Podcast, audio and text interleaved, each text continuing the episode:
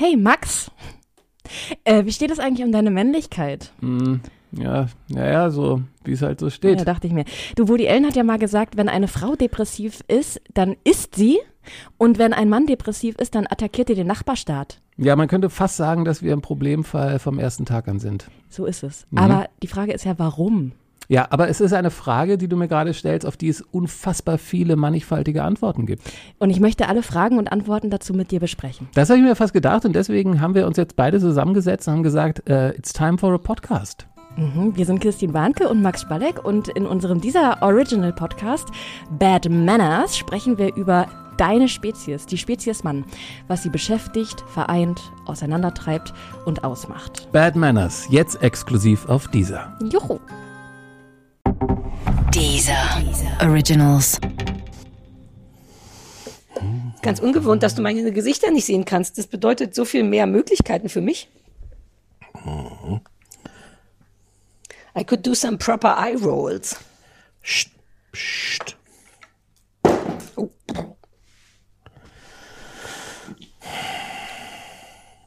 I want to break free. Du versuchst ja noch Sachen, ne? Dann suche ich mal meine Zigaretten so lange. Oder soll ich still sitzen bleiben? Ähm, nö, nö, nö. Still ist eigentlich gut. Also, aber sitzen, still ja, sitzen bleiben nein. verstehe, verstehe, kann ich. Guten Abend, verehrte Zuschauer. Die, die eine Million. I'm pregnant. Möchtest du diese Hose haben? Winter is coming. Das kleine Fernsehballett. Say my name. Mit Sarah Kuttner und Stefan Niggemeier. Eine tolle Stimmung hier, das freut mich.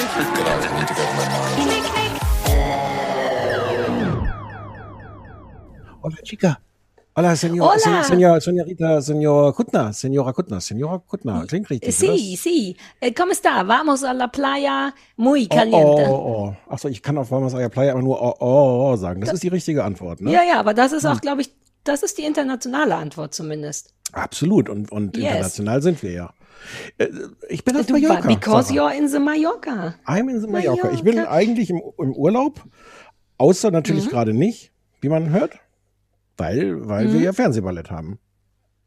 Ja, aber das ist ja auch wie Urlaub. Es ist doch deine gute Freundin Sari. Das ist richtig. Hallo Sari.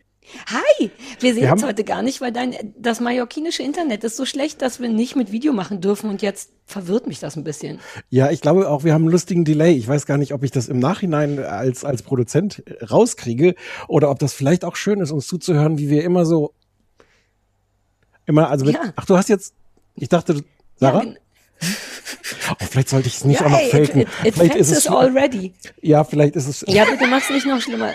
Bitte. Please. ja genau, Por sehen- favor. Por favor, Senor. Nicht? Ich kann deine lustigen Gesichter nicht sehen und ich kann hier immer nur für 500 Megabyte äh, äh, Internet buchen und ich weiß gar nicht, wie viel, wie viel Megabyte mag ein so ein Fernsehballett haben. Mehr Ich habe wirklich keine Ahnung. Das könnte alle zwei Minuten sein, dass du unterbrochen wirst oder auch nicht. Ich kenne mich überhaupt nicht aus mit Megabyte und Giga und so. oder? Wer von uns beiden ist gerade Alter, unentspannter das eigentlich? Machen dürfen überhaupt.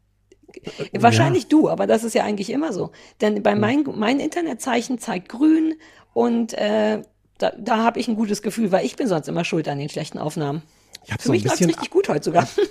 hab so ein bisschen Angst, jetzt einfach ähm, erstmal egales Zeug loszuplaudern über Urlaub und wie Mallorca so ist und sowas, weil ich denke so, oh Gott, wahrscheinlich werden wir ohnehin nur eine 30, 30 Minuten irgendwie vernünftig zusammenstöpseln können am Ende. Also lass uns sofort zum Punkt kommen. Es ist aber völliger Quatsch, es macht überhaupt keinen Sinn.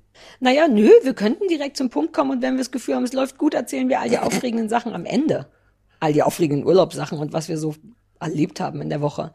Wir können auch Ja, direkt okay. loslegen. Vielleicht ist es gar nicht blöd. Für 500, müssen- wir müssen- einmal Sarah, für wir- 500 Megabyte Fernsehballett, bitte. Mike, Mike, Mike, Mike, Sarah, Mike, Mike aus, Mike, dem, aus dem Sommerhaus. wir, ja, Sommerhaus. wir haben die offizielle Erlaubnis darüber doch nochmal zu sprechen, hattest du gesagt, ne? Weil es nämlich so schlimm ist, dass es nicht unbesprochen bleiben darf. Und wir haben jetzt nicht nur die Erlaubnis, sondern auch die gottverdammte Pflicht.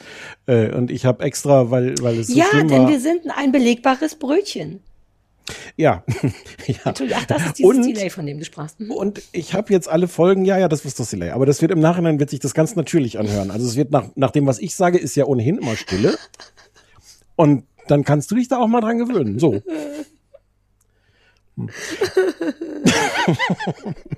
Mike, Oh Gott, wie groß dieser Delay ist. Ich habe vor ungefähr zehn Minuten das Weingeräusch gemacht und erst jetzt äh, bis. Oh Gott, oh Gott, oh Gott, oh Gott. Wir nennen diese Folge Jan. Die mit dem Delay. Wow, ja. Klar, why not? I want to break free. I want to break free.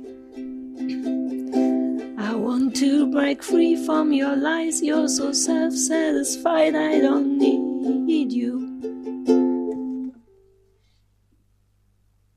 Ja, ähm, also jedenfalls im Sommerhaus der Stars. Ich habe mitgezählt, es sind fucking 800 Sekunden Delay. ja, aber ich wusste jetzt auch nicht, hab gedacht, lass es ein so. bisschen ausklingen. Ja, das ist richtig. Pass auf, ich habe folgenden Plan. Wir reden nur noch am Block und danach werden sehr lange Pausen gemacht, um dem anderen zu ge- suggerieren, dass er jetzt ausreden darf. Ich erzähl mal kurz, was mit Mike ist. Sommerhaus der Stars. Ich habe brav, äh, äh, insgesamt vier Folgen konnte, konnte man, glaube ich, vorab gucken. Ähm, und dieser Mike ist Psycho. Ich möchte nicht, dass der, dass der da im Haus ist. Ich finde das, ich finde das falsch. Und, äh, und äh, um, um gleich mal das ganze Dilemma aufzuklappen, natürlich ist es durch diesen Typen wahnsinnig interessant und faszinierend und unterhaltsam, das zu gucken. Und gleichzeitig ist es so scary zu denken, dass der da draußen frei rumrennt und womöglich immer noch mit dieser armen Frau zusammen ist, die, die, die eine, eine übermenschliche äh, äh, Kraft aufbringt, den zu managen und den, den so, so, so gelegentlich zu, zu signalisieren, du, hier nicht weiter, ich brauche jetzt mal fünf Minuten für mich selbst, was für ihn das Signal ist, sie, sie in eine feste, möglichst körperliche, notfalls psychische Ultra-Umklammerung zu nehmen und eigentlich nie wieder loszulassen. Und es ist, der, der Typ ist wirklich furchteinflößend und der sollte nicht in diesem Fernsehformat sein. So. Punkt. Jetzt du.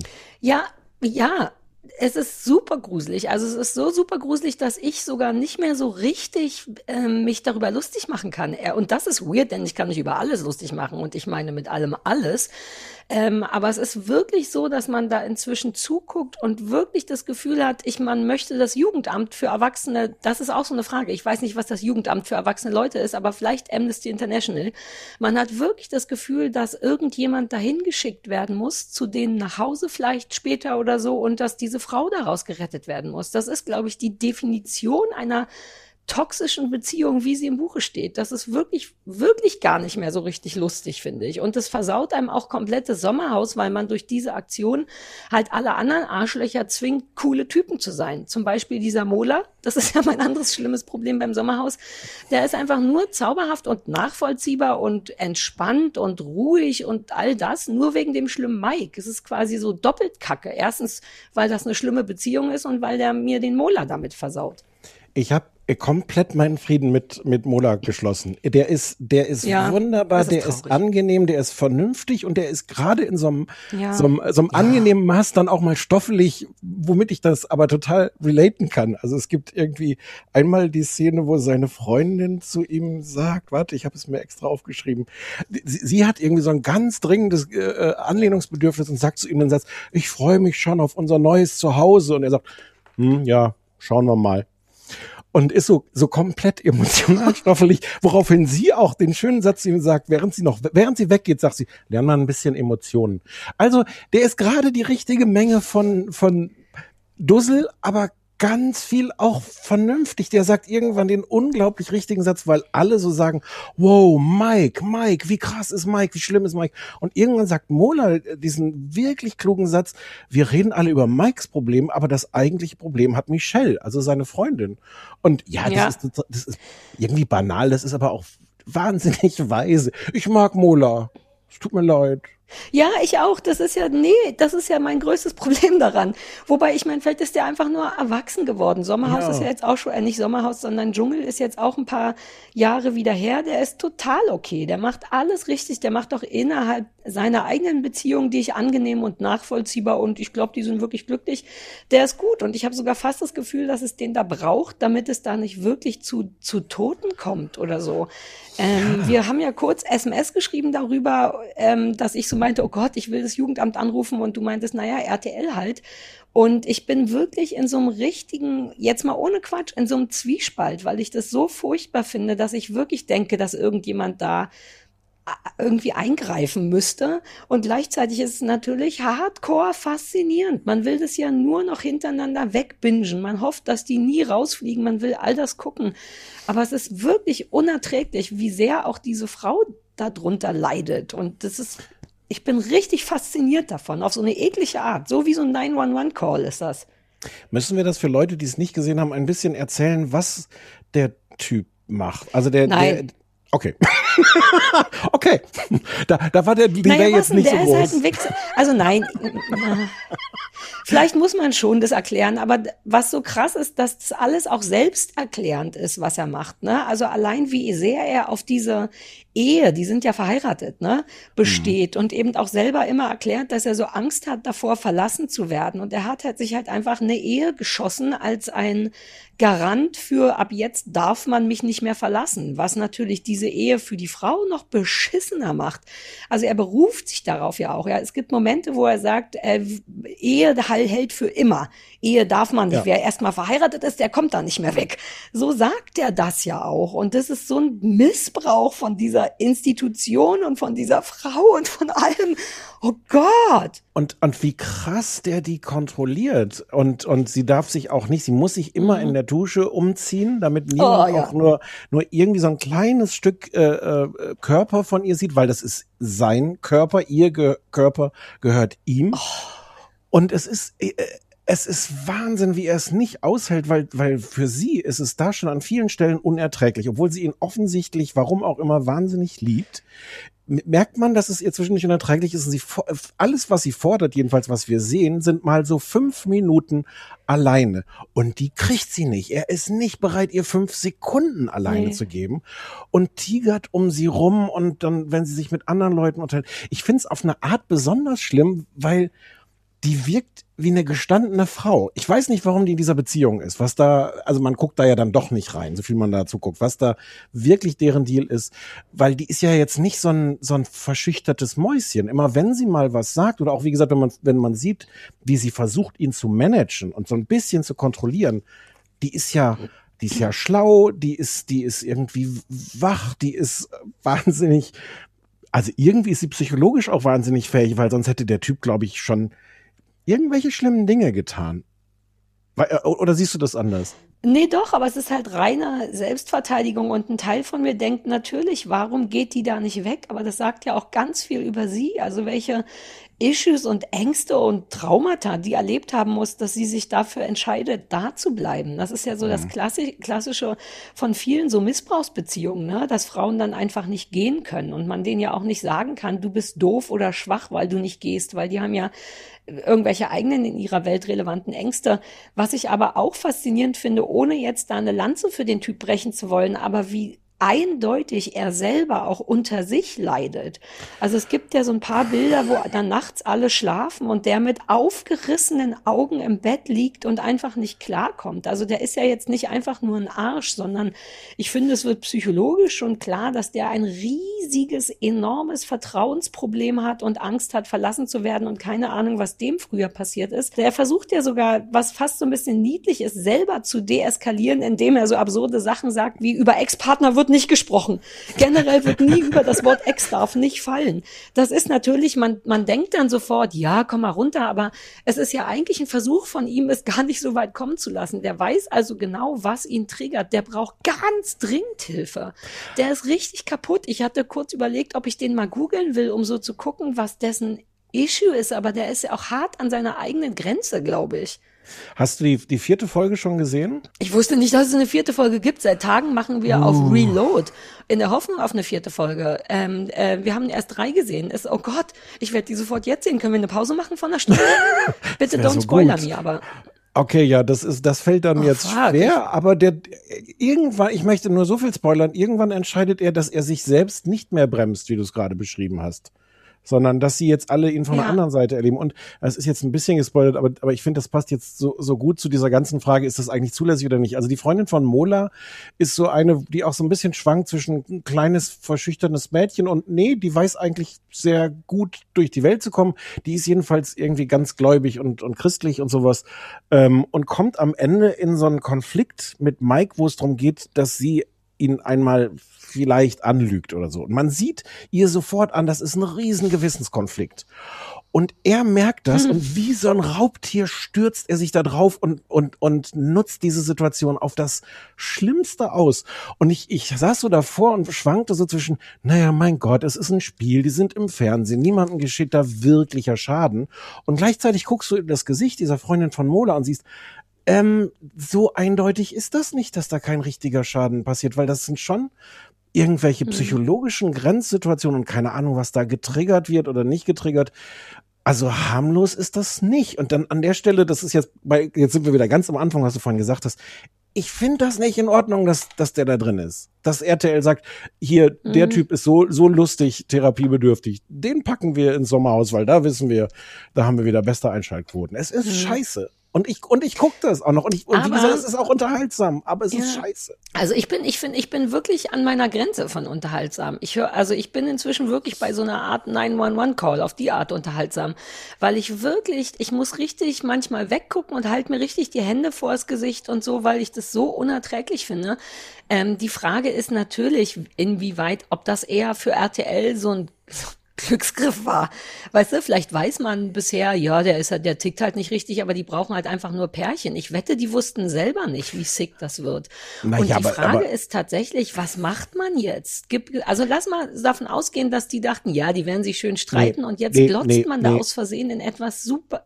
Glaub ich nicht. Nee? Glaub ich nicht, glaube ich nicht. Weil dazu passt die Situation Okay, aber auch viel zu sehr kurz mit, mit davon Molas. Ex. Also nur mal angenommen, weil dann ist ja trotzdem die Frage, was macht man jetzt damit? Müsste man das eigentlich abbrechen, so wie was hatten die abgebrochen? Nee, Sommerhaus haben sie nur abgebrochen, weil Willi Herren gestorben ist, richtig? Oder irgend, nee, das andere da. Nicht das Sommerhaus, das andere. unter Nee, das war ja, ja, das, ja. Ja. Wurde heißt das das? abgebrochen, weil er gestorben ist oder wurde irgendwas wurde doch abgebrochen? Promis unter Palmen, irgendwas ist da wurscht.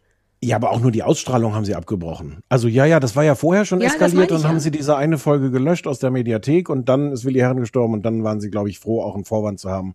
Das Und dann war eh alles doof, ja. Ich, ich, Weil ich, weiß kann- wirklich nicht, ob es da vielleicht irgendeine Form von Verantwortung gibt, die die jetzt. Andererseits ist es halt auch nicht unsere Beziehung. Ne? Man glotzt jetzt einfach nur in das freiwillige Darstellen einer sehr sicken Beziehung. Ist man, wie viel Verantwortung hat da jetzt RTL? Ich frage mich das wirklich. Also guck dir Folge 4 an und ich glaube, du beantwortest die Frage nochmal anders, weil da ähm, ich, ich weiß es nicht. Ich habe da auch nicht eine endgültige Antwort drauf. Vielleicht steigert man sich auch zu sehr rein und vielleicht ist das wie so ein Zeltlager oder so und ja, dann gerät man aneinander und dann erlebt man Dinge, an die man sich auch drei Jahre später noch mit Grausen zurückerinnert, aber sonst ist es auch wurscht. Aber es bleibt nicht ein Problem von nur den beiden, sondern es werden dann andere Leute hineingezogen. Jetzt mache ich noch Werbung für diese, für diese Sendung.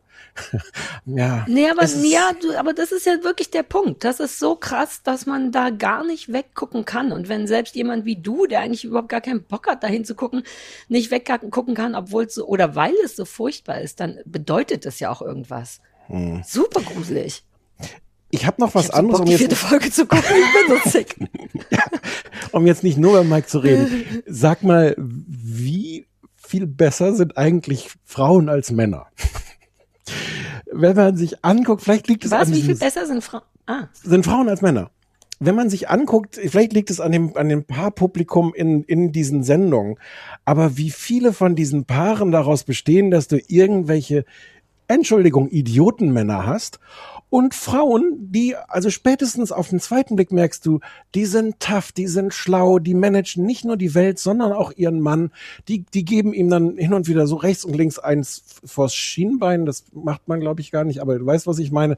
So, dass er dann auch, dass er so, oh, was ist mir denn gerade passiert? Dieser Steff, dieser Schlimme, sagt irgendwann zum Beispiel auch den Satz, für mich ist das nicht so schön, dass Peggy so selbstbewusst wird hier.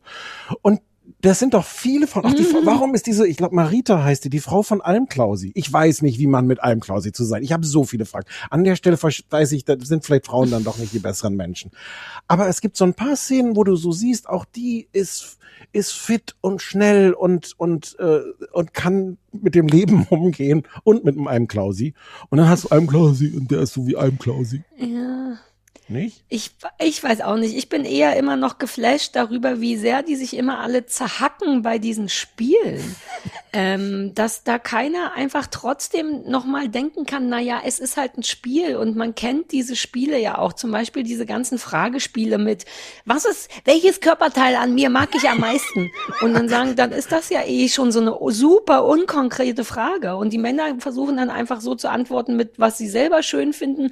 Und am besten finde ich immer, wenn die Frauen dann super enttäuscht sind und sagen, nein, die Antwort war gar keins. Genau. So das, denkt, ist die, das ist das immer die ist eine Option, Antwort. das ist eine Option, das nicht zu beantworten und dann darüber noch wütend zu sein, wenn der andere das nicht weiß. Und ich, ich meine, ich gucke ja alles mit Christoph und natürlich alle Pärchen da draußen, die sich das angucken, denken wahrscheinlich auch, also so schlimm wären wir jetzt nicht. Und ich könnte mir vorstellen, dass unter Stress und Geld und so, dass man vielleicht ein bisschen schlimmer ist. Aber ich würde meinem Mann im Leben nicht übel nehmen, wenn der bei diesem Puzzlespiel aus Versehen das Auge von jemand anders da rein sortiert. Stattdessen wird geschrien, du kennst mich gar nicht. Ich habe doch keine solche Augen. Meine Lieblingssexstellung ist oben und nicht unten.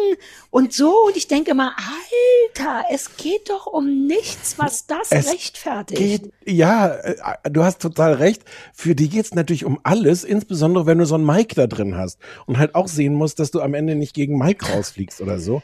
Ich, ich gebe dir bei, bei dem Beispiel, was du gerade gesagt hast, total recht. Aber dieses andere Spiel, was sie ja jedes Mal spielen und was sie jetzt nochmal verschärft haben mit dem Autofahren. Der eine kriegt die Auto, äh, die Augen verbunden und muss Auto fahren und der andere muss ihm sagen, wohin. Und diesmal noch so am Ende müssen sie irgendwie rückwärts Ja. einparken und diesmal war es auch noch so verschärft mit vorher schon vorwärts und rückwärts fahren. Ähm, auch das eskaliert Ja. auf so eine Art, dass man denkt, ich hoffe, dass es bei mir nicht so wäre. Ehrlich gesagt, glaube ich, ja. Das ist exakt das Spiel über das Ehenzerbrechen. Weil du, weil, weil beide Seiten sich also so gefangen sind im Hass auf sich selbst, auf den anderen, weil sie die falschen Kommandos geben, weil sie rechts und links und irgendwann auch vorne und hinten nicht mehr unterscheiden können. Und, und das kann ich, also die, die Eskalation kann ich auf eine Art leider dann doch nachvollziehen. Ja, ich auch. Aber dennoch kann, könnte, kann man, hat man doch zwei Optionen. Entweder man lässt es eskalieren, weil dein, Fa weil dein Partner, und in diesem Spiel ist ja tatsächlich immer der, der redet, schuld, ehrlich gesagt. Ganz selten der, der fährt. Das ist wirklich oft so ein Frauending mit, äh, re- hier dieses andere rechts, hier, äh, hier, hier ist überall Heu, hier ist überall Heu. So, weißt du, wo man so denkt, Alter, dein, der andere sieht nichts.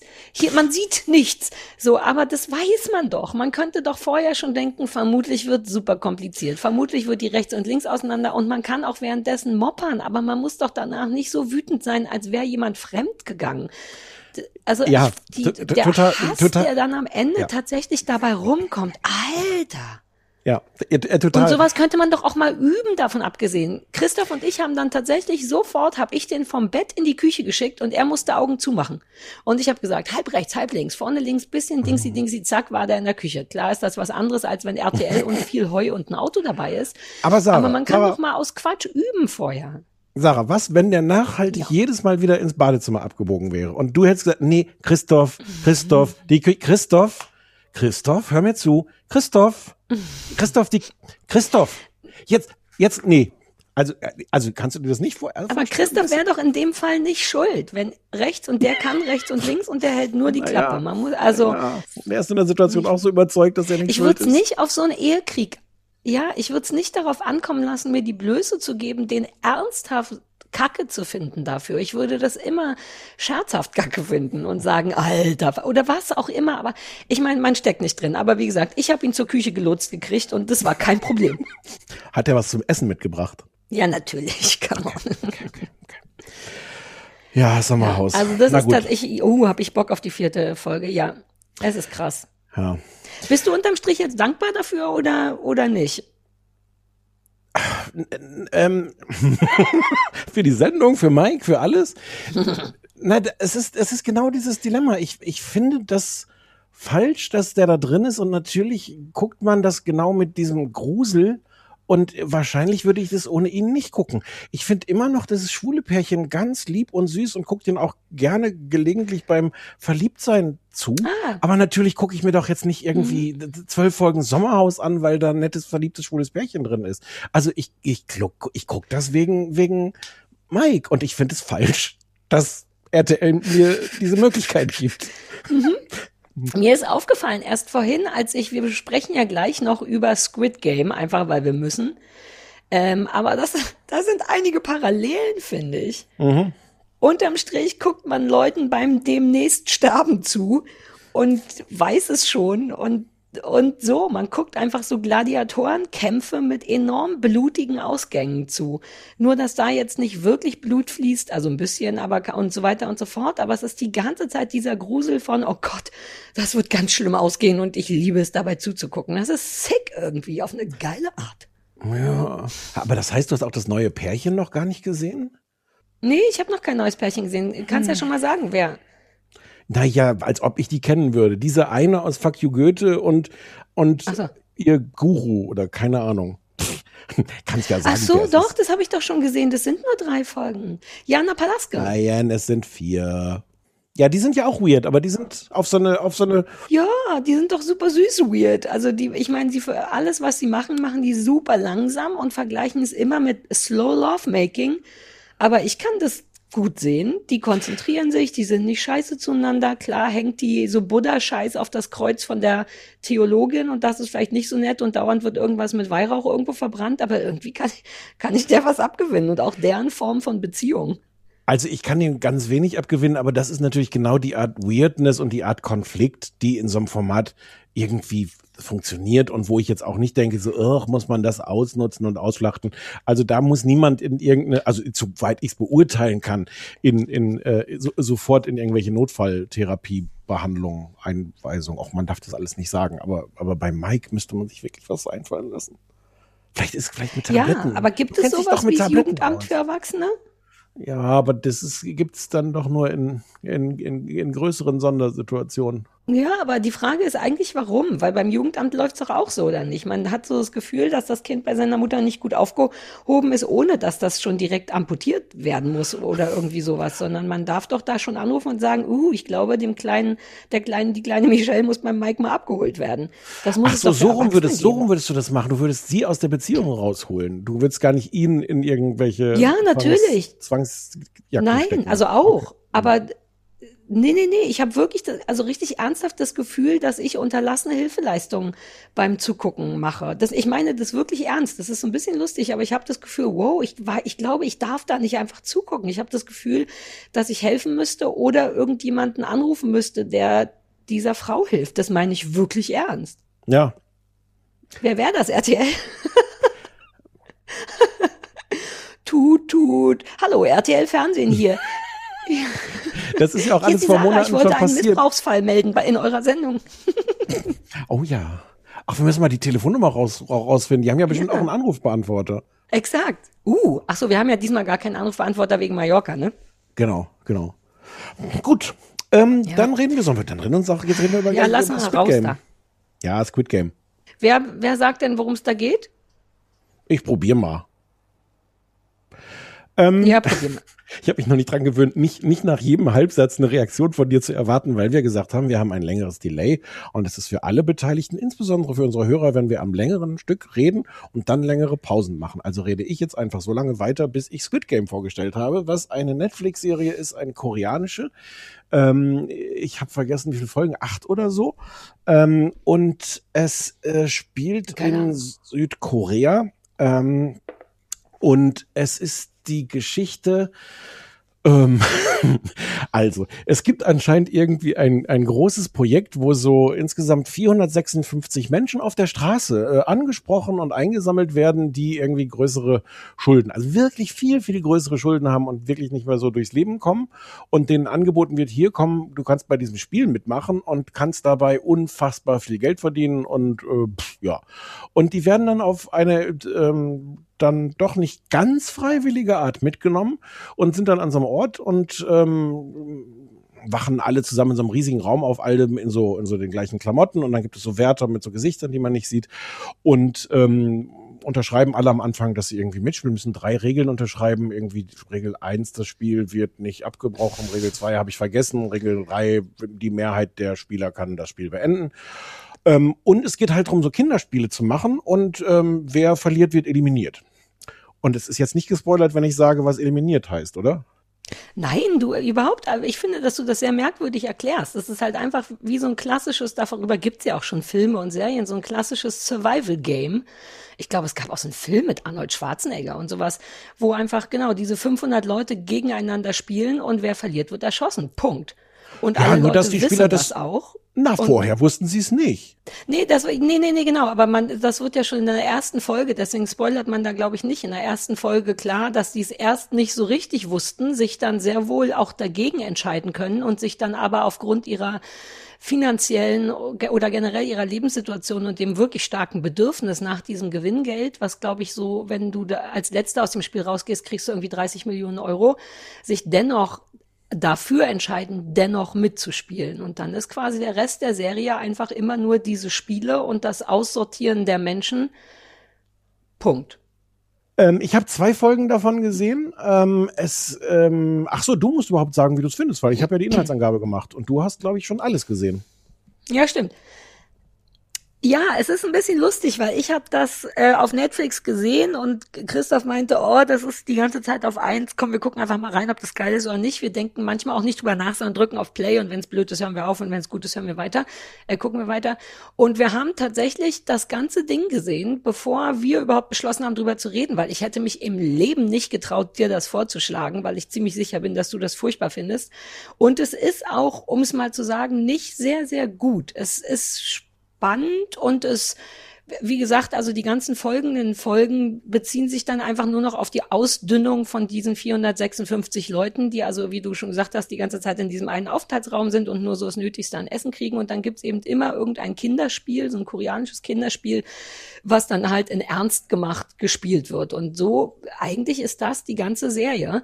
Und das finde ich daran irgendwie auch so ein bisschen unattraktiv, weil es sich im Grunde nur mit einer Emotion spielt und mit der spielt es sehr gut und das kriegt mich auch ein paar Mal. Also ich war zwei, dreimal wirklich gerührt, aber es spielt eben immer nur mit diesem Prinzip, wie krass die Emotion ist, zu wissen, dass man sterben wird oder dass dein Gegenüber sterben wird. Weil das ist ja die einzige Sache, die quasi bei diesem ganzen Game safe ist. Es bilden sich natürlich Freundschaften und Grüppchen und Verbündete, aber egal was du machst, weißt du, dass die Wahrscheinlichkeit, dass du am Ende dieses Spiels tot bist, ähm, sehr hoch ist oder zumindest die deiner Freunde, dass die tot sind. Und das sorgt natürlich für immer mal wieder so eine Emotion von, oh fuck, wie fies das alles ist und ach du meine Güte und so weiter und so fort. Und gleichzeitig mehr macht das auch nicht. Also mehr Mühe gibt sich diese Serie nicht. Und das nehme ich den ein bisschen übel, zumal, ich mache gleich wieder eine Pause, in der du was sagen kannst, ähm, zumal äh, das ja angeblich auch eine wahnsinnig große Kapitalismuskritik ist und sich darauf bezieht, wie arm Menschen in Südkorea sind und ein ganz bisschen davon ist wohl auch wahr, weil der Typ, die Hauptfigur wohl irgendwie bei einem Streik in einem Autohaus oder was, ähm, so das hat wohl mal stattgefunden, habe ich noch schnell nachgelesen und dass sich ein, zwei koreanische Arbeiter auch tatsächlich beim Macher der Serie bedankt haben, dass das mal aufgenommen wurde. Aber unterm Strich geht es darum, Menschen in sozial beschissenen Situationen, wie dass die gezwungen sind, quasi das zu machen zum Überleben und gleichzeitig ist es eben eine Kapitalismuskritik gern. Ähm, aber all das wird mir nicht klar genug. Die haben einfach nur Bock darauf, raue Mengen Menschen zu erschießen und das nehme ich denen so ein bisschen übel. Das hätte man einfach nicer machen können. Stattdessen haben die sich, glaube ich, versteckt hinter diesem Ding. Ja, wir kritisieren den Kapitalismus, wie furchtbar das alles ist, aber eigentlich ist es nur ein Snuff-Movie. Weißt du, was ich meine? Und das finde ich ein bisschen wenig, ehrlich gesagt. Ich weiß, was du meinst. Ähm, ich mag, ich habe ja jetzt nur zwei Folgen gesehen. Das heißt, dass, da das, weil das die ersten zwei sind, spielen die natürlich auch zu einem relativ großen Teil noch in der Welt draußen, noch nicht in dem Spiel. Ähm, Ah, ja. Und ich muss sagen, dass ich diese Szenen schon irgendwie beeindruckend fand, wie da diese Ausweglosigkeit geschildert war, ähm, dieses furchtbare, du hast Schulden, ähm, du wirst durch die Schulden zum Arsch, belügst deine Familie, klaust Sachen. Es gibt auch so unterschiedlich, also es ist ja schon irgendwie dann sehr ähm, kalkuliert auch, welche verschiedenen Typen du hast, die, die in diese Situation geraten. Ich fand es irgendwie eindrucksvoll, diese kaputte Welt äh, zu sehen, wo alle, also du kannst, du musst ja nicht verhungern, weil du kriegst für fast nichts äh, an Geld irgendeinen Dreck an so einem, so einem Fastfood-Schnellimbiss-Laden. Es sieht alles, also Mhm. das hat mich irgendwie gekriegt, diese, diese kaputte Plastikwelt, wo du überall da reingehen kannst in so einen Kiosk und dann krieg, kannst du aus so einem Plastikteil aus der Mikrowelle irgendwelche Nudeln essen. Ich weiß nicht, warum gerade das Ja. mir, mir irgendwie imponiert hat. Und dann hast du aber, dann hast du aber schon recht, es ist so eine ganz merkwürdige Lust daran, diese Leute zu erschießen. Und es ist gleichzeitig brutal und total ähm, wie so ein Cartoon gemacht, nämlich nicht brutal. Also ich finde, es ist eine ganz komische Mischung aus, boah, lass uns wirklich zeigen, wie die hier sterben. Und lass uns aber so das so machen, dass das Blut so spritzt, dass jeder sieht, hier ist ein kleines rotes äh, ähm, äh, Farbplättchen explodiert. Also es, es ist gleichzeitig brutal, sieht aber nicht echt aus. Ja, aber also das ist interessant, dass du die, das stimmt, du hast ja nur die ersten zwei Folgen gesehen, deswegen hast du diesen sozialen Charakter. Ich sag's extra mit der lustigen Stimme, weil ich es trotzdem nicht sehr überzeugend finde, ähm, den sozialen Charakter mitkriegst. Aber ab dem Moment, wo du dann aufgehört hast zu gucken, hast du tatsächlich noch sechs, sieben weitere Folgen, in denen einfach immer nur geschossen wird, beziehungsweise die, und das ist auch nicht uninteressant, ne? Also es spielt dann eben immer in diesem riesigen Raum mit Doppelstockbetten, die natürlich immer weniger Betten werden und, ähm, und die müssen ja eben nicht nur diese Spiele spielen, wo man sehr klar gegeneinander mit Taktik und mit Körperkraft und mit Glück und so weiter gewinnen kann oder muss, aber gleichzeitig werden die ja zwischen den Spielen auch in diesem Raum einfach gefangen gehalten, so dass sich da auch natürlich gewisse Strukturen bilden und irgendwann die Leute rausfinden, uh, wenn wir in so einer Nachtaktion so viel wie möglich von unseren Mitspielern umbringen, erhöht das unsere Chancen fürs nächste Spiel. Und das macht, hat auch eine geile, durchgängige Angst, die da geschürt wird. Und das ist schon alles auch nachvollziehbar und so, aber ab nach diesen zwei Folgen, oder ich kann auch die ersten zwei Folgen, das hat mich wahnsinnig genervt, ist diese koreanische Albernheit, die, glaube ich, asiatische Sachen manchmal so mit sich führen. Diese Hauptfigur, dessen Namen ich natürlich nicht weiß, natürlich ist der arm und dem geht's beschissen, aber der macht gleichzeitig so komische Quatschsachen mit seinem Gesicht, dass es so ein bisschen ist wie so ein 90er Jahre Comic. Ja, das ist, Weißt das du, diese ist, koreanischen ja. Kinder, ja, aber dann kann ich es auch nicht mehr ernst nehmen. Dann denke ich Also- so, ja, so schlimm ist ja augenscheinlich nicht. Also da ist alles merkwürdig bis furchtbar. Diese Rolle ist komisch. Ich weiß Mhm. nicht. Das sind, glaube ich, alles bekannte Schauspieler. Ich kann auch jetzt nicht beurteilen, ob das einfach in der koreanischen Kultur die Art ist zu spielen. Und dann hat, also, aber ich sitze auch davor und denke so, Ja. what? Was, was, was ist das jetzt für ein Gesicht? Wie, wie kannst du denn jetzt noch? Also, das ist schon auch alles Ja. merkwürdig. Warum, aber die Frage, die sich mir jetzt aufdrängt, Sarah, warum hast du das Ja. denn zu Ende geguckt? Weil mir das nicht wehgetan hat. Also das ist, das ist ein klassischer Fall von, ich gucke das bis zu Ende, aber also es unterhält mich, aber ich würde es nie empfehlen. Und weil es wirklich äh, deswegen, also wie gesagt, die können diese eine Emotion bedienen die sehr, sehr gut. Das ist ja wirklich auch eine starke Emotion. Dieses Wissen, dass man selber sterben wird oder wissen, dass mit wem immer du dich hier gerade befreundest, jemand, der dir hilft, am Ende werden alle Leute tot sein. So, das ist sehr unwahrscheinlich, dass die da als Zehnergruppe von guten Freunden ausbrechen und so. Und diese Ausweglosigkeit zuzugucken, aber schon zu wissen, dass alle am Ende tot sind, das triggert natürlich irgendwas total Hässliches in einem. Also das ist ja auch der Grund, warum ich mir ab und zu so, oder auch nicht nur ich, warum Leute True Crime Scheiß gucken. Ähm, aber es wird gegen Ende auch wirklich nochmal ärgerlich, was so die, was Logik angeht und auch was schauspielerische Leistung angeht, denn später ähm, kommt noch das, was ja auch oft so ein Clou ist an dieser Art von Film oder Serie, nämlich die reichen Amerikaner, die dafür, die auf diese Insel kommen, um sich diese Spiele live anzugucken. Ne? Das wird ja, ich weiß gar nicht, ob das in deinen ersten zwei Folgen auch klar gemacht wird. Die spielen ja nicht nur for fun. Man muss ja auch sich fragen, woher kommt die Kohle? Ne? Woher haben die die 30 Millionen Euro? Wo, wovor, woher haben die das Geld, um das auszurichten? Und der Clou ist eben, dass reiche Das kommt noch nicht vor in den ersten zwei Folgen, aber, aber das ist natürlich genau das, wie ich mir das zusammengereimt habe. Also wenn das so ist, ist das natürlich genau das, was man so denkt. Und das ist aber hochgradig unattraktiv gespielt. Es kommen dann also später so fünf oder sechs VIP-Gäste, alles so Amerikaner und Briten. Und da merkst du erst, da merkst du erst, wie scheiße die Schauspielern auch. Weißt du, bei den Asiaten weiß man immer nicht so richtig, ah, ist das ein kulturelles Ding? Ist das deren Art, Filme zu machen, zu spielen? Gehört da immer so ein bisschen Witz dazu, so wie die, weiß ich nicht, wie alle Schweden immer ein bisschen depressiv sind oder was? Kann ja sein, dass das so eine nationale Geschichte ist. Aber spätestens, wenn, naja, es gibt, na, das muss man, finde ich, schon sagen. Es gibt ja. ja auch der französische Film hat ja was Besonderes und genau, und der, die asiatischen Sachen, mit denen ich mich nur nicht auseinandersetze, vermutlich auch. Aber spätestens, wenn dann eben so pädophile ähm, Amerikaner reinkommen, die dann eben tatsächlich Englisch sprechen und man denkt so, oh, es ist alles unglaubwürdig und scheiße. Mhm. Ähm, das kommt dann auch noch dazu, das macht es aber auch ein bisschen interessant, weil es eben auch so furchtbar so furchtbar ist. Man kann sich gar nicht vorstellen, ob es vielleicht wirklich Menschen gibt, die sehr viel Geld dafür bezahlen, anderen beim Sterben zuzugucken. Ich nehme an, das gibt's wirklich und allein diese Idee macht, dass man da dran bleibt. Aber es ist wirklich nicht gut qualitativ und ich bin so ein bisschen geflasht davon, wie dass das so durch die Decke geht, weißt du? Oder ich, nee, andersrum. Ich bin geflasht davon, dass alle davon so geflasht sind, dass es durch die Decke geht. Denn es ist im Grunde wirklich nur ein Snuff-Movie. Du kannst sicher sein, dass die Leute das einfach wegen der Brutalität gucken, weil das einfach wie ein nicht aufhörender Horrorfilm ist. Und deswegen würde ich mich damit noch nicht mal brüsten, das zu gucken oder dass viele es gucken. Ja, also äh, keine Ahnung. Ich, wie gesagt, ich finde an der Stelle auch noch merkwürdig. Ich, du hast, glaube ich, recht mit dem Snuff-Movie, mit diesem Vergleich, ähm, dass es irgendwie so wirkt. Auch wie das ja, wie das in die Länge gezogen wird. Wenn du am Anfang irgendwann mal kapiert hast, was da passiert, aber du siehst es, wie noch einer erschossen wird und noch einer erschossen wird und noch einer erschossen wird und noch einer erschossen wird. Und und es ist aber, aber hast du nicht auch das Gefühl, es ist gleichzeitig so so ähm, so lächerlich auch gemacht, wie die dann sterben und wie die dann hinfallen und wie das Blut spritzt? Das ist ist ja jetzt nicht wirklich auf Realität optimiert. Nee, das hat mich überhaupt, das fand ich nicht, das fand ich nicht so, ehrlich gesagt. Hm. Ähm, ich glaube, das ist nur deren, ich glaube, die denken, dass das recht realistisch ist.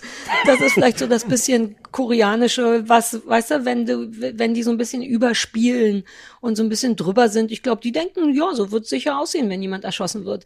Hm. Es hat später, weil du mich fragtest, warum ich das gucke, es, mir ist nochmal eingefallen, dass diese Spiele tatsächlich eine gewisse Faszination haben, weil das schon kreativ ist, ne, was die machen müssen, um zu überleben und man neigt dazu, im Grunde ein bisschen wie beim Sommerhaus der Stars, so mitzudenken. Was würde ich machen? Wie würde ich das jetzt lösen? Weil nicht jedes Spiel ist einfach nur durch, uh, du hast dich bewegt oder so äh, zu mhm. lösen, sondern manchmal muss man tatsächlich Strategien machen. Es gibt später ein Spiel, wo zwei Teams gegeneinander Seil ziehen müssen, allerdings in sehr, sehr, sehr hoher Höhe. Ne? Sprich, wer da die anderen runterzieht, die anderen sterben dann halt alle, weil die irgendwie 50 Meter tief fallen. Ähm, und dann gibt es so ein ganz klar schwaches Team, das gegen ein starkes Team spielen muss. Und da ist dann auch auch noch so dieser alte Mann, der bis zum Schluss da irgendwie mitspielt, drinne und hat dann aber so ein paar geile Strategien, wie man also ein, ein, wie heißt das, ein Seil ziehen, heißt das Seil ziehen? Mhm. Tauziehen, ja, ja, wie ja. man ein Tauziehen gewinnen kann, auch wenn man nicht, ja, auch wenn man nicht stark ist. Und das hat dann wirklich so ein bisschen, ist es so ein bisschen, uh, okay, verstehe, verstehe, verstehe. Es gibt noch so verschiedene Möglichkeiten, das Spiel zu auszutricksen. Und das ist daran tatsächlich ein bisschen spannend. Die sind auch sehr, die bleiben auch sehr, sehr lang, die Spiele. Also es gibt so Momente, da war Christoph sehr entrüstet, wo es noch drei Minuten Zeit gibt, bis geschossen wird. De facto dauert diese Szene aber zehn Minuten lang. Weißt du, man das denkt ist, so, das hm, sowas erlaubt ähm, ist. Also unglaublich. Nee, also, aber es macht dann, also das, theoretisch, so läuft's ja immer, das weiß ich schon, aber ja, die ja. spielen das natürlich in Pseudo-Echtzeit und dann denkst du halt wirklich, naja, aber sind die drei Minuten nicht vorbei? So, ja. das ist, das scheint mir falsch. Ähm, aber das, das, macht trotzdem schon deswegen auch ein bisschen Spaß zuzugucken. Ähm, aber ist es nicht doch das Sommerhaus? Ist es, ist es nicht auf eine Art doch irgendwie ziemlich ähnlich wie das Sommerhaus der Stars? Gucken wir es nicht ja, sag ich ja. ja, ja sag ich okay. ja. Das war ja, ja meine, genau, meine ja, genau, Vermutung. Okay. Ja, ja, ja. Du guckst Leuten zu beim potenziell Sterben. Das ist es ja irgendwie so ein bisschen alles. Auch so eine Beziehung kann ja sterben und bei dieser krassen Panik, dieses Ge Spiel unbedingt gewinnen zu müssen, sonst pipapo. Ich habe, bevor wir angefangen haben, hier nochmal ganz schnell aus Versehen was gelesen darüber, was total absurd ist. Also es war auch in irgendeiner bekloppten Zeitung, TZ oder so. Was ist TZ nochmal? Ist das österreichisch? Nee, äh, München naja, irgendwas anderes Dreckiges, ja. Äh, und wo, wo drin stand, dass Nutzer weltweit, dass Zuschauerinnen äh, weltweit sich über eine Sache super beschweren würden, das eine Spiel, das wäre nicht fair. Und dann denkt man so, what? Wie, hä?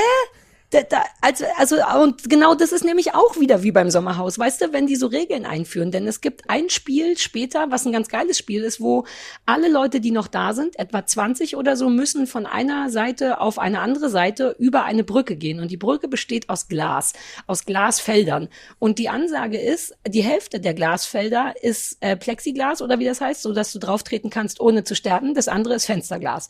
Und wenn du da drauf springst, brichst du durch. Ne? Also sprich, es ist sehr viel Glück. Und darüber haben sich erstens Leute beschwert, dass das ja wohl nicht fair sei, dass das Glück ist, wo man wirklich denkt, ja, aber hä, die ganze Nummer ist ja nicht fair.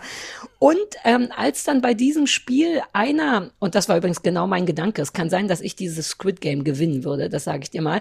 Mein Gedanke war nämlich, ich wette, man kann Fensterglas und Plexiglas durch irgendetwas unterscheiden. Ich wette, das sieht ein bisschen anders aus oder es hat einen anderen Klang und stellt sich raus, dass einer von den Typen genau das entdeckt, dass man, dass das unterschiedlich ist, weil der Glaser war. Und dann kommt RTL oder halt die Gewinn die Macher vom Squid Game und schalten einfach das Licht aus, damit der Typ eben nicht mehr sehen kann, ob das Fensterglas ist oder nicht, was natürlich ein totaler RTL-Move ist. Von wegen, dieses Spiel wurde hier gewonnen, ah warte, das hat der Falsche gewonnen. Komm, wir drehen es einfach um. Der Gewinner ist der Verlierer.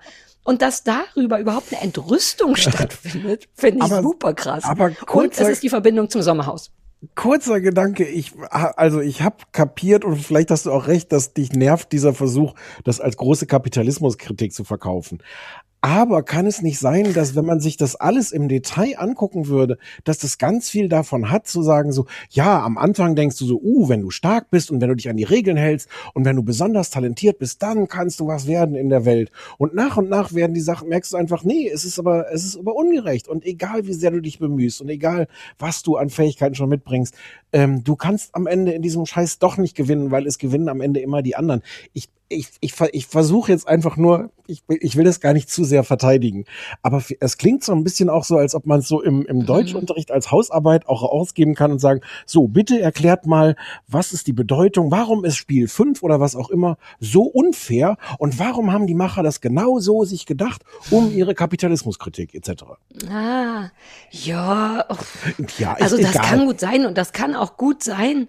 Nee, nee, das kann schon auch sein, dass das ganz, aber ich meine, Fakt ist, ich sehe es ja auch nur als durchschnittlicher Netflix-Zuschauer und vielleicht bin ich noch 5 Cent schlauer. Hä, du bist kein, also hallo, du bist, beleg, du bist ein belegbares Brötchen. Exakt, ich bin belegbares Brötchen, aber ich versuche es mit dem Durchschnittsauge zu gucken und bei mir ist das, was hängen geblieben ist. Ja. Ich hatte nicht das Gefühl, uh, das ist eine große Kritik am, am Kapitalismus und, und selbst wenn, wieso muss Kapitalismus auf diese Art kritisiert werden?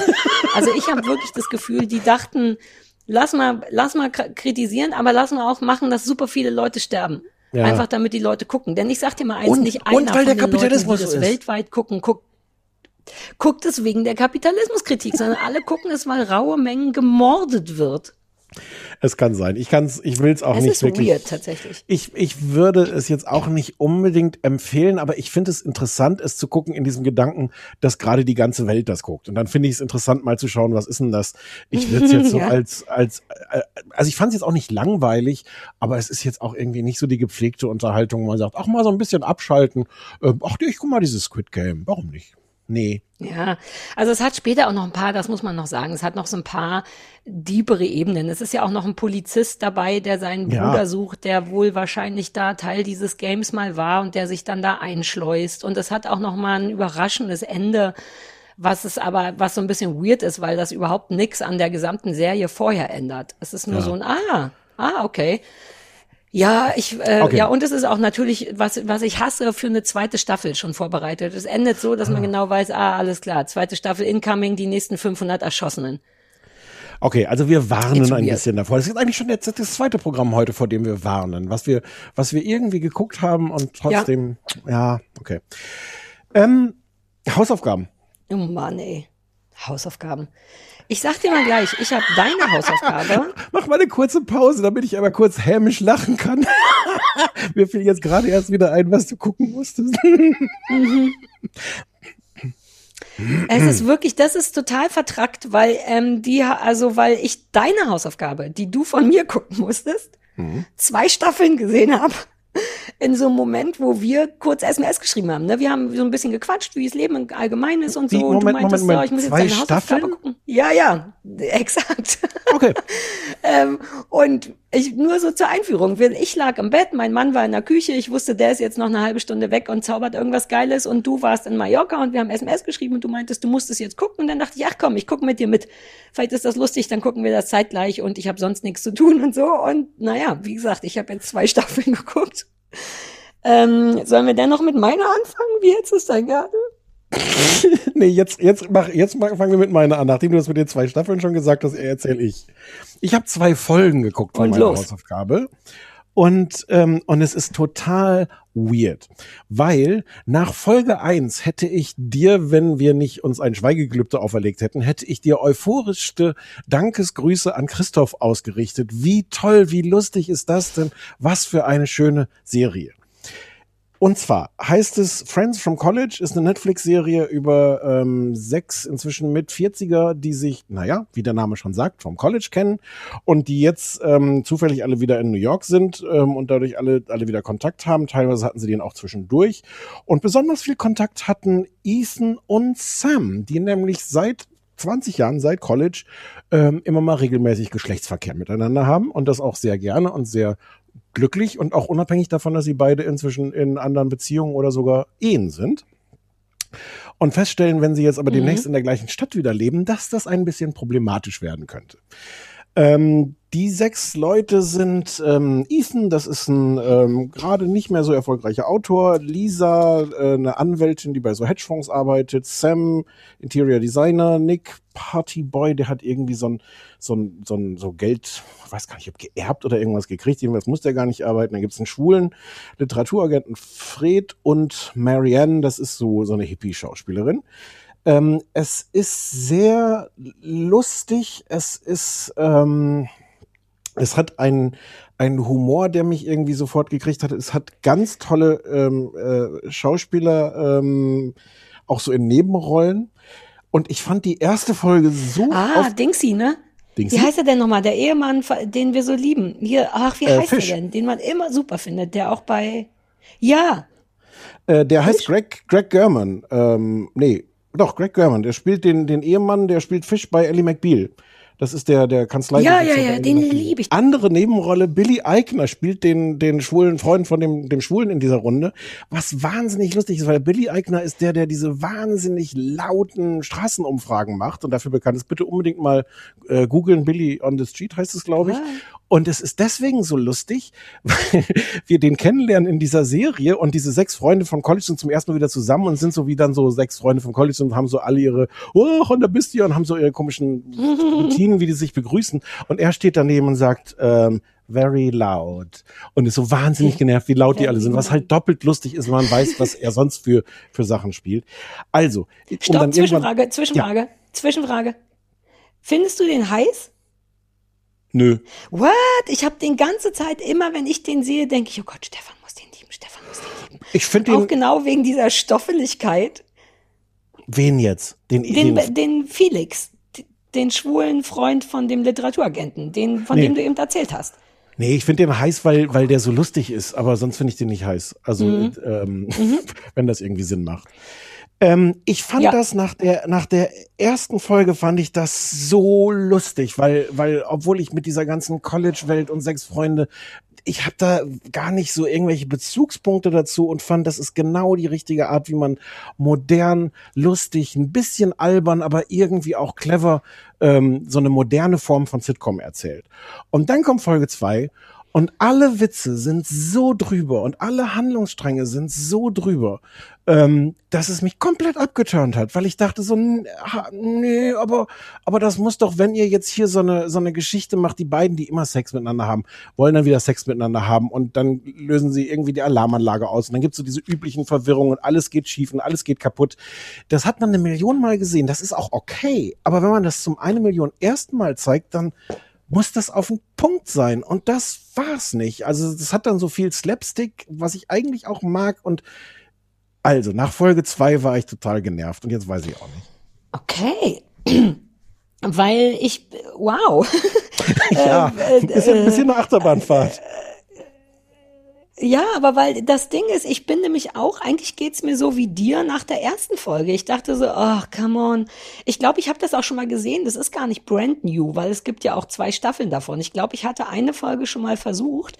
Ähm, ich finde das, wenn ich das zu deiner Hausaufgabe sagen darf, ich liebe wie, das ist nicht nur ein bisschen albern, das ist Hardcore albern. Das ist wie Ja. eine weirde Mischung aus Sex and the City, weil es sehr New York-lastig ist, aber gleichzeitig der Humor von sowas wie New Girl.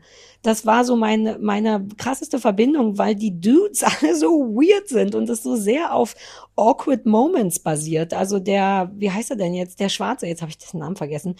Der, der sagt ja immer, wenn der in so komische Situationen, Ethan. genau, macht der so weirde Stimmen. Ethan, genau, Ja. Ethan macht immer weirde Stimmen, wenn ihm irgendwas unangenehm ist. Und das wird wirklich krass ausgespielt. Also das wird nicht nur angerissen, sondern das hört einfach nicht auf. Und die Leute um ihn herum neigen dann dazu, diese weirden Stimmungen und Stimmen zu übernehmen. Und das ist vor allem einfach sehr, sehr albern. Gar nicht slapstickig, sondern albern. Und ich bin bei albern ja immer dabei. Ich ziehe all meine Hüte, wenn Leute Bock haben auf Albernheit. Es ist eine verwirrende Mischung aus Drama und Albernheit. Das ist das, was mich immer ein bisschen äh, durcheinander bringt, dass es manchmal wirklich ernste und traurige Momente hat und dann dankbarerweise auch wieder aufgelost wird durch Albernheit, aber man weiß manchmal nicht so richtig, wohin mit seinen Emotionen zu der Serie.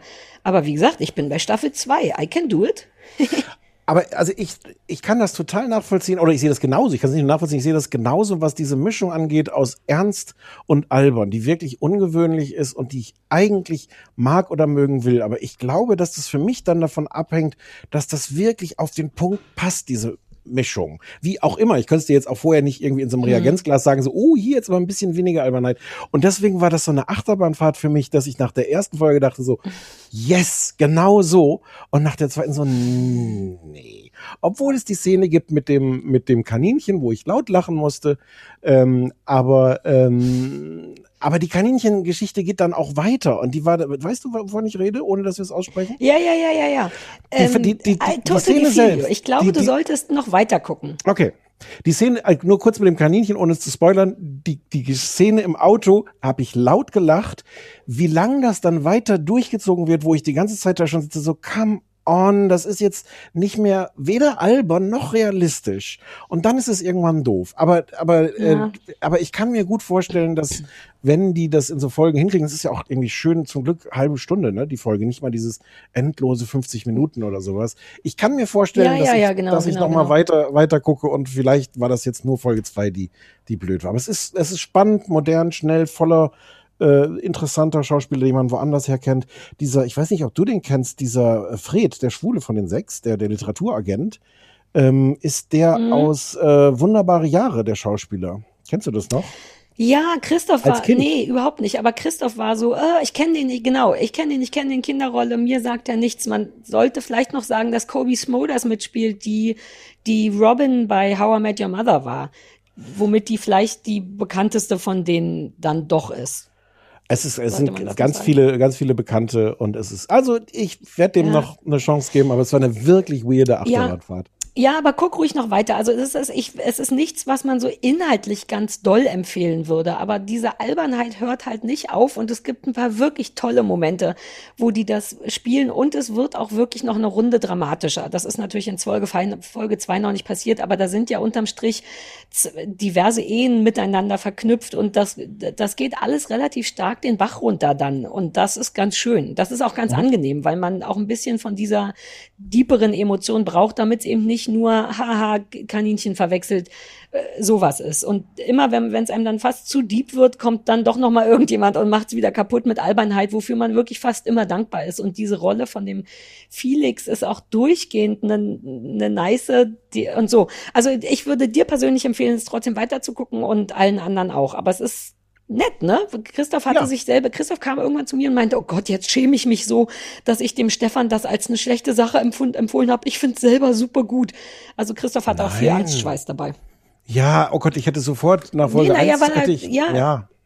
Nee, ich habe auch sofort gesagt, ist doch schön, vielleicht findet er es auch gut und so habe ich zumindest was Schönes, was ich zwei Staffeln, ich weiß gar nicht, wie viel es davon gibt. Ich bin jetzt Ende Staffel zwei, vielleicht gibt es sogar noch eine dritte. Ich glaube nicht. So, jetzt hier äh, Ja, RTL ich Top News mit Inka Bause und Sarah Kuttner. Nee, nicht Inka Bause. Nee, nee, die Dingens. Inka Bessin. Inka Bause ist gar nicht dabei. Ilka Bessin. Ja, ja. Ja. Oh Gott. Ich wa- pass auf, warte mal, ich muss erstmal hier meine diversen äh, Sachen dazu suchen. Also, ähm, was RTL über die Sendung sagt, so möchte ich nämlich mal anfangen, so fange ich sonst nie an. Bei den RTL Top News drehen Comedians und ihre Gäste die News der Woche kräftig durch den Satirewolf. Nachrichten aus Politik, Sport und Gesellschaft wechseln sich ab mit Einspielern über Themen, die die Menschen erregen. Das ist erstmal richtig, aber dennoch sagen die Macher über die Sendung auch, Schlagzeilensüchtig, super aktuell und Achtung, dabei schreiend komisch. Außerdem sagen die Macher der Sendung über die Sendung starke Haltungen und ungefilterte Meinungen. Ähm, vielleicht hast du Lust auf ein ganz kleines Spiel. Was von den Sachen, die ich gerade gesagt habe, stimmt wohl nicht? Ich möchte umgekehrt tippen, dass das Wort schreiend ohne komisch gar nicht so falsch wäre. Ja. Lass uns noch mal über starke Haltungen und ungefilterte Meinungen sprechen. Sind die gefiltert, die Meinungen? Es sind im Sinne keine da. Ha, Deswegen ha, finde ich es fast eine Unverschämtheit, eine wirklich widerliche Unverschämtheit, zu behaupten, dass es Haltungen und Meinungen gibt. Ich komme jetzt mal von vorne rein. Also, Top News ist im Grunde ähnlich aufgebaut wie ich glaube, sieben Tage, sieben Köpfe und all diese Sendungen gibt's ja schon. Ne? Die Nachrichten der Woche werden komödiantisch aufgearbeitet. Das ist also erstmal kein neues Konzept, was so ein bisschen äh, verwirrend ist. Also es gibt wieder so einen Tisch mit einem Anführer, da wo früher, war das Rudi Carell, der am Kopf gesessen hat früher? Nee, äh, äh, äh, Jochen Busse. Ach so, hat Rudi Carell in irgendwas anderem vorne gesessen? Nee, der hat links gesessen. Ah, Kike. Ähm, also Jochen Busse ist in dem Fall eine Frau namens Sarah Valentina Winkhaus. Ich habe die noch nie gesehen, aber sie sieht aus wie jemand, der als Sekretärin verkleidet wurde. Es ist wirklich, wirklich absurd. Sie hatten eine riesengroße schwarze Hornbrille auf, die, also es würde einen überhaupt nicht wundern, wenn da noch so eine falsche Nase mit Schnurrbart dran wäre. Das, also es ist wirklich verstörend. Man sieht die und denkt, ach guck mal, die haben die junge Frau als Sekretärin aus den 50ern verkleidet und die moderiert ansonsten relativ gesichtslos dadurch und der Aufbau ist, rechts und links von ihr sitzen Comedians, in diesem Fall ist es Ilka Bessin, Bastian Bielendorfer, ich weiß nicht, woher man den noch mal kennt, aber er stellt sich mit den Worten Kuckuck, sagt der Förster vor.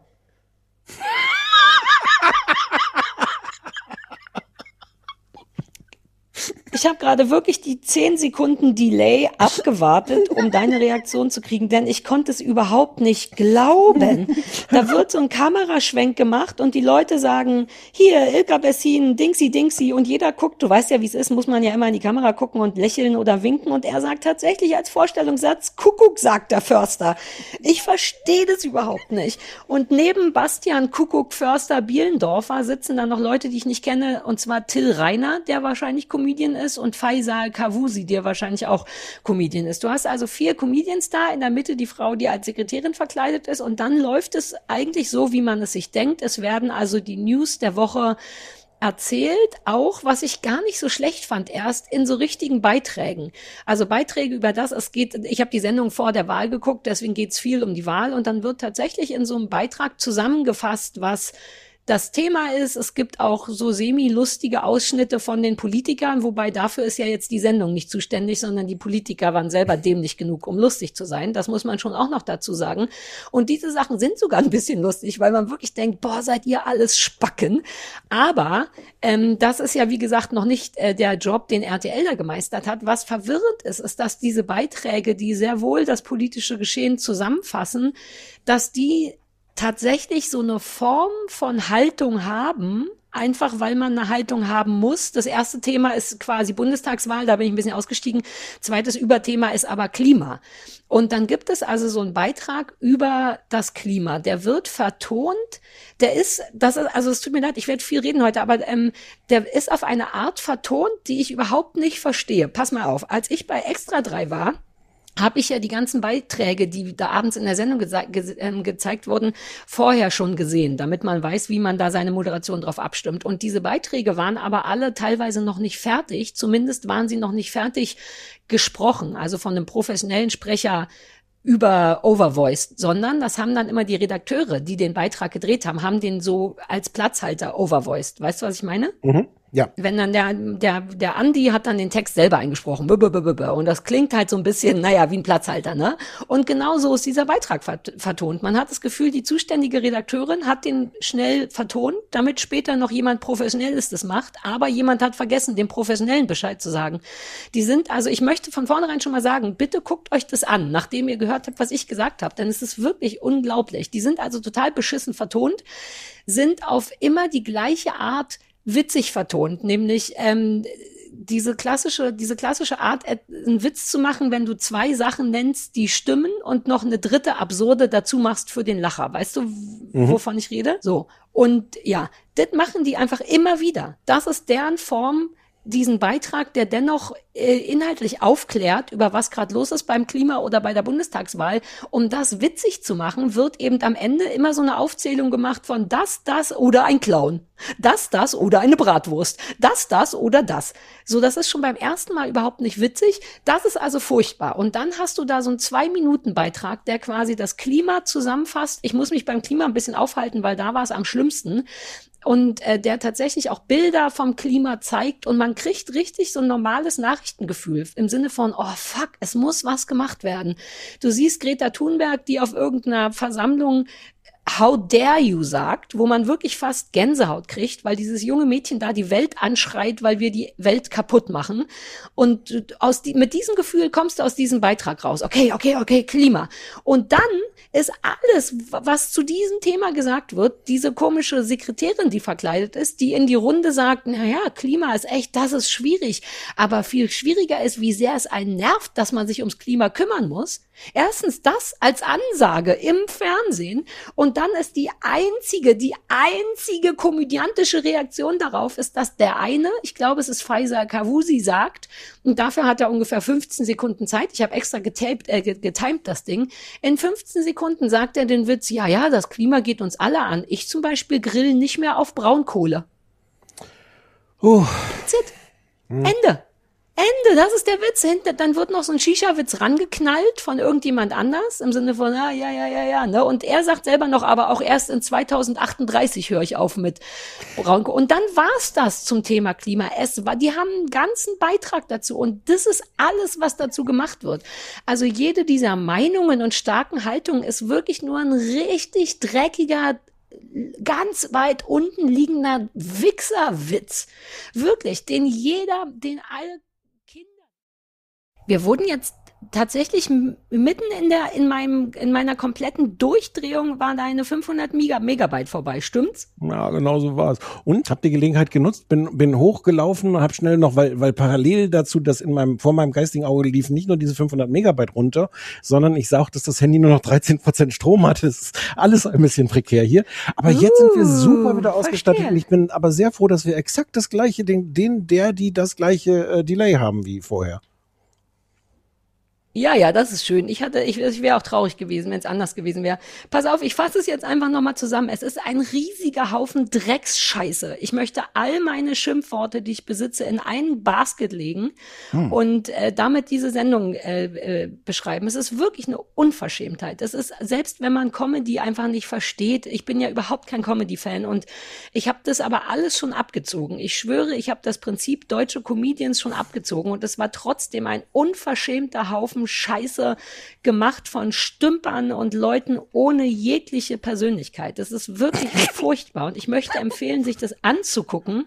Nur damit man das, damit man diesen wohltuenden Rush of Hass spürt. Ja. Ich bin jetzt so froh. Ich hatte ja auch ein bisschen Zweifel. Ich hatte ja auch ein bisschen Angstschweiß, wie, wie Christoph, ähm, dass ich dir diese Hausaufgabe gegeben Ja. habe. Ich bin jetzt ein bisschen froh. Wie nur weil ich das schlimm, das Beste aus der schlimmen Situation gemacht habe. Ach, ich finde, also es ist ja auch beim Hören hat man, also das ist, also ja, man kann es sich angucken, um, um, um, um dieses Gefühl, aber man kann es durch dich auch so ein bisschen schon miterleben. Also man kriegt so einen Hauch von Ja. Vorstellung der Emotionen, die diese Sendung auslösen kann in einem. Ja gut, ich bin jetzt natürlich auch recht dezent, ne, was das Mitteilen meiner Gefühle angeht. Kann sein, dass man da jetzt ein bisschen zwischen den Zeilen noch lesen muss. Das hat mir gut gefallen, weil das hatten wir, glaube ich, schon länger nicht. Aber ich, das ist so schlimm, dass ich wirklich möchte, dass du es auch guckst. Nur damit wir zusammen nochmal komplett Eye-Roll-Action machen können. Das ist wirklich beeindruckend in seiner harten Beschissigkeit. Also wirklich, es ist so bitte guck's nur ein bisschen, nur so zehn Minuten oder, oder so, um nachzuvollziehen, was ich da auch durchmachen musste im Sinne unserer Sendung und Freundschaft. Lass es mich so sagen, es hängt ein bisschen davon ab, wie lange Mike noch im Sommerhaus bleibt. Also ich kann da auch nur, also nur hab auch nur so eine bestimmte Menge an, an Gefühlen. Vielleicht. Fair enough. Fair enough, wirklich. Ähm, ja, das war wieder eine Achter, das war wirklich eine Achterbahn von allem in dieser Sendung. Eine Achterbahn von Internet, von, von Internet verbinden, nicht nur Verbindung, sondern auch Guthaben, eine Internet, äh, eine Achterbahn von Emotionen, recht achterbahnig alles. Ich bin, ich bin sehr gespannt, ob der Produzent sich jetzt hinsetzt und versucht, diese ganzen Delays rauszuschneiden. Also, liebe, liebe, liebe Menschen an den dieser Empfangsgeräten, wenn ihr jetzt gerade das Gefühl hattet, so, hä, was reden denn die ganze Zeit? Das war doch total smoothes Gesprächsgefühl. Dann hat sich der Produzent tatsächlich jetzt den ganzen Nachmittag in diesem traumhaften Sommerwetter im schönsten, der schönsten Finca äh, auf Mallorca hingesetzt und, und jedes, jede fucking Pause mühsam rausgeschnitten. Äh, falls nicht, dann nicht. Hä, aber man muss da, muss man da tatsächlich Pausen rausschneiden? Nee, ne? Man muss nur die Spuren so ein bisschen verschieben. Nee, weil wir haben ja das Delay. Es ist ja nicht die Frage, dass die eine Spur dahinter liegt, sondern es ist ja tatsächlich jedes Mal äh, dauert es von mir zu dir und von dir zu mir. Also ein bisschen Spuren verschieben würde der Produzent jetzt auch ohne besondere Aufforderung machen. So viel, so viel, also ich meine, Sarah. So gut ist der Produzent schon. Ja, entschuldige, ich habe ja immer keine Ahnung, was dein technischer Aufwand ist. Er scheint nur immer sehr, sehr groß zu sein. Äh, lass uns doch mit deinen restlichen 450 Gigabyte Internet, die du jetzt nochmal nachgekauft hast, in Pesos, nehme ich an. Mega, ähm, mega. Über deinen mega. Finkerurlaub reden. Nee, das machen wir nächstes Megabyte. Mal. Nein, Äh, nein, nein, nein, nein. Das machen wir schön Ah, nächstes Mal. Das ist verstehe. mit, Ja, ja, weil, ist weil ich ja. das könnte. Habe ich gesagt, was für schönes Wetter hier ist und dass es eine traumhafte Finca ist und davor ist so ein, so ein Pool und alles und ich, wie Ja, schön. deswegen wollte ich darüber mehr wissen. Ja, erzähle ich dir nächste Woche. Ich kann nur jetzt schon mal berichten, wie schön so ein Pool Ja. einfach als, als Dekoration ist. Das ist verblüffend. Also man muss da gar nicht reinspringen. Ich weiß, ich gehe doch auch nie baden. Das gilt ja auch für Meer und See. Leute, die tatsächlich in Wasser reingehen, I don't get it. Das ist einfach schön anzugucken, wie ein Feuer. Da geht man ja auch nicht rein ins Feuer. Ich verstehe über das Prinzip Baden, verstehe ich überhaupt nicht. Darüber können wir auch nochmal in Ruhe reden. Okay, das machen wir alles nächste Woche, wenn da das WLAN wieder sitzt, beziehungsweise du mir schön gegenüber sitzt im, im, im Studio. Ja, das ist komisch, dich nicht zu sehen. Auch im Internet nicht. All meine Ja. guten Gesichter, die ich für dich immer vorher noch übe und alles, das wird hier alles in luftleeren Raum verschossen. Ja, das machen wir, das machen wir nicht nochmal. Also höchstens, wenn ich nochmal in Urlaub du machst fahre. nicht nochmal Urlaub. Du Nee. machst nicht nochmal Urlaub. Nein. Nee, Also- pfui. Nächste Woche alles wieder wie immer. Ach, ich habe so viele Sachen zu erzählen. Ja, nächste Woche alles wie immer. Dann geh jetzt schön den Pool angucken. Grüß bitte Frau und Herr Niggemeier von mir. Und äh, ich sag der Penny, dass sie den Bambam von dir grüßen soll, wenn die sich Mitte der Woche in ihrem Hundekindergarten treffen. Müssten wir kurz erzählen, dass ich mit meinen Eltern hier im Urlaub bin, bevor da jetzt die gesamte dieser Fangemeinde sich am Kopf kratzt und fragt, warum du Herrn und Frau Niggemeier grüßt? Ich hatte das Gefühl, dass genau ich das damit getan hätte. Ja, vielleicht hast du recht. Vielleicht, vielleicht unterschätze ich die Menschen, die, die machen, die zählen sofort Mann und Frau zusammen und denken, ha, Also, ja, also wir halten nochmal fest, Stefan ist mit seinen Eltern im Urlaub in einer Finca mit einem dekorativen Pool, den wir aber Ja, nicht vorhaben ja. zu betreten. Ja, ja, na ja, ja, das habe ich ja alles schon erzählt. Dann, ähm, dann hören wir jetzt einfach auf. Ja, wir hören jetzt auf. Es war schön. Drück den Stoppknopf jetzt. Äh, ich drücke den Stoppknopf jetzt.